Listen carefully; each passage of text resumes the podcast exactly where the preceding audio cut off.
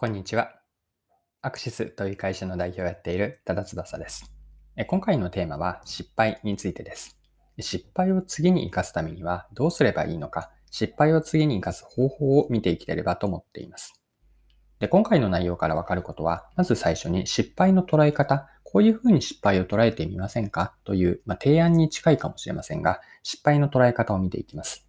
まあ、次に良い失敗とは何かを考えていって、3つ目になるんですが、わかることは、では失敗を次に活かすためにどうすればいいのかというのを5つのステップから解説をしていきます。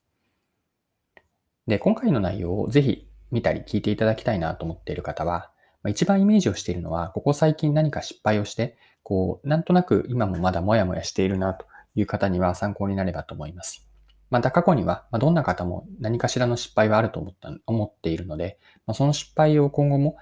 繰り返さないために、まあ、どうすればいいのか、失敗を次に活かす方法を、こう、に興味が湧いたなと思った方にもご参考になれば嬉しいです。はい。で、最初に考えていきたいのが失敗の捉え方です。皆さんは失敗と聞くとどんなイメージを持っているでしょうか、まあ、失敗ってこう聞くとネガティブなイメージってどうしてもありますよね。失敗したくないとか、なるべく失敗を避けようという気持ち、誰しもが持っているんじゃないでしょうか。でまず今回はですね、失敗の捉え方として、えっと、こういうふうに考えてみるといいんじゃないかなという話を前半でします。まあ、失敗へのマインドセットになりますね。で、その前提として失敗には良い失敗と悪い失敗の大きく2種類があるという考え方を共有させてください。では、良い失敗とは何でしょうか？失敗にそもそも良いってどういうものがあるんでしょうか？これは私の捉え方にはなるんですが、良い失敗の条件ですね。良い失敗とは3つのことがあるだと分解できます。一つ目が新しく挑戦をしてやってしまった失敗。二つ目が全力で取り組んだからこそ起こった失敗。三つ目が次に活かせることです。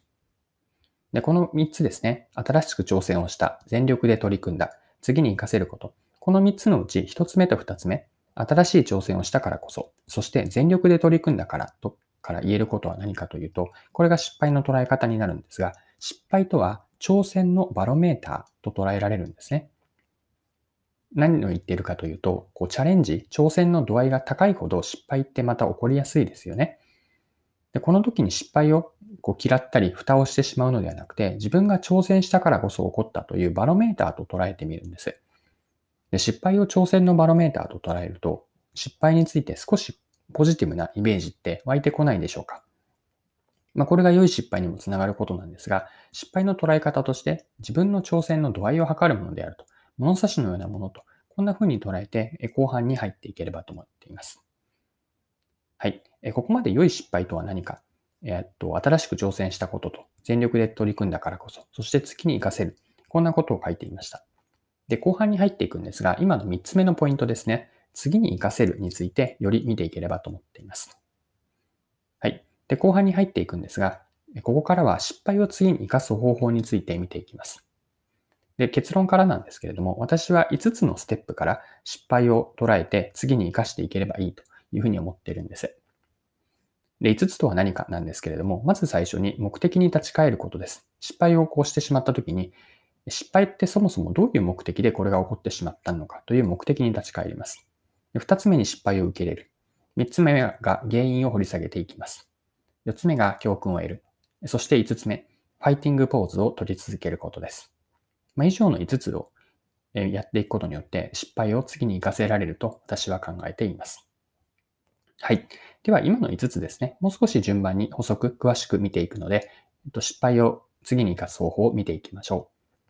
はい。一つ目にまずやることは目的に立ち返ることなんです。これは失敗に向き合う前提としてなんですね。なぜそれをやろうとしたのか、失敗につながった何かがあるので、それをやろうとした経緯とか目的にまず立ち返るんです。うまくいかなかったこととか失敗したことについて、元々のやる意義は何だったかなんですね。これをまずは明確にするんです。二つ目のステップが失敗を受け入れます。別の表現をすれば、現実直視なんですね。こううまくいかなかったこと、失敗というのをなるべく客観的に捉えるんです。じゃあ具体的にどうやって客観的に捉えるのと思ったと思いますが、例えばの方法で私自身がよくやることがあって、それは他人事のようにストーリーにしてみることなんですね。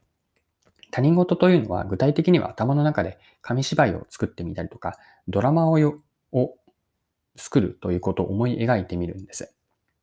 で、こうすることによって少し引いて、こう客観的に第三者の視点から自分がやってしまった、起こってしまった失敗というのを捉えることにつながります。で、とはいえなんですけれども、目の前に起こった失敗に対して、なかなか自分を客観視するって、こう割り切ることって簡単ではないですよね。どうしても落ち込んでしまうことって誰しもあって、私自身もそうなんです。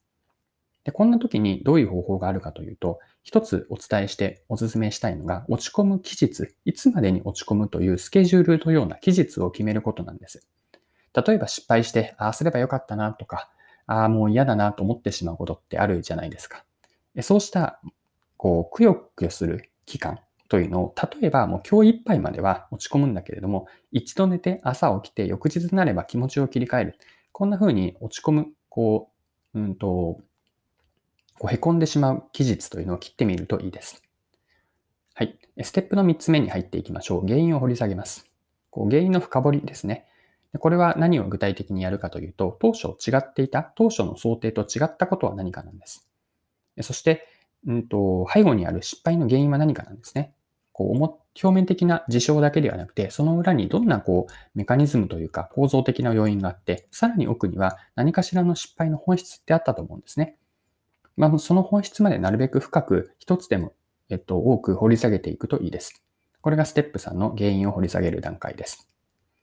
はい。5つ目のステップは何かというと、教訓を得ます。うまくいかなかったことから何が学べたかなんですね。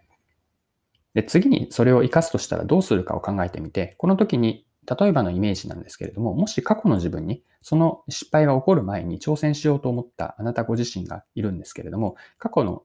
自分に頭の中で自分自身にアドバイスをするとしたら、まあ、こうこうこういうことに気をつけた方がいいよというのを伝えるとしたら、どんな説明ができるかというのを自分自身のあなたご自身の言葉に変えて、心の中で話を過去の自分と対話のようなことをしてみるといいです。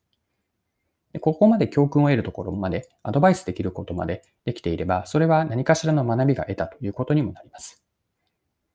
はい。最後のステップ5つ目です。ファイティングポーズを取り続けようなんです。で失敗への対応で最後にやりたいことは、次にまた挑戦を続けることなんですよね。で失敗ってこう失敗して終わらせないことが大事で、こう例えるならばこうリングにダウンしたとするじゃないですか。その後にもう一度立ち上がってファイティングポーズをしっかりと取ることなんです。まあ、失敗をしてうまくいかなかったからといって、うんと、立ち止まってしまわずに、また一歩一歩と、まあ、半歩でもいいかもしれませんが、進んでいくことの重要性なんです。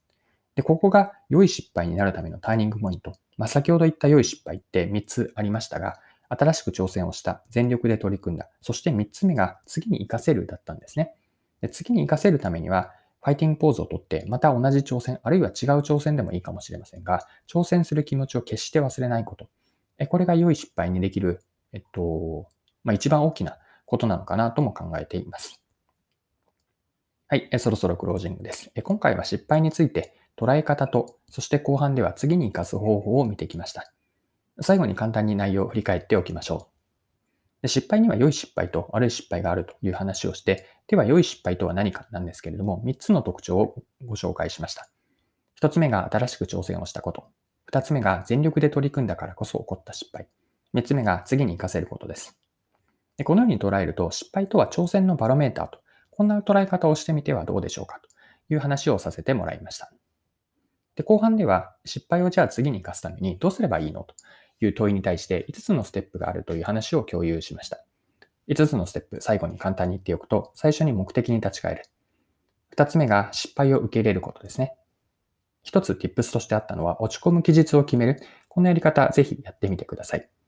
3つ目が原因を掘り下げる。4つ目が教訓を得ることです。そして5つ目が再びファイティングポーズを取り続ける。まあ、つまりは挑戦を続けることの重要性です。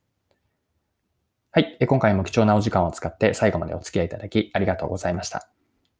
この配信のコンセプトは10分で磨けるビジネスセンスです。これからも、えっと、更新は続けていくので、よかったら次回もぜひよろしくお願いします。それでは、今日も素敵な一日にしていきましょう。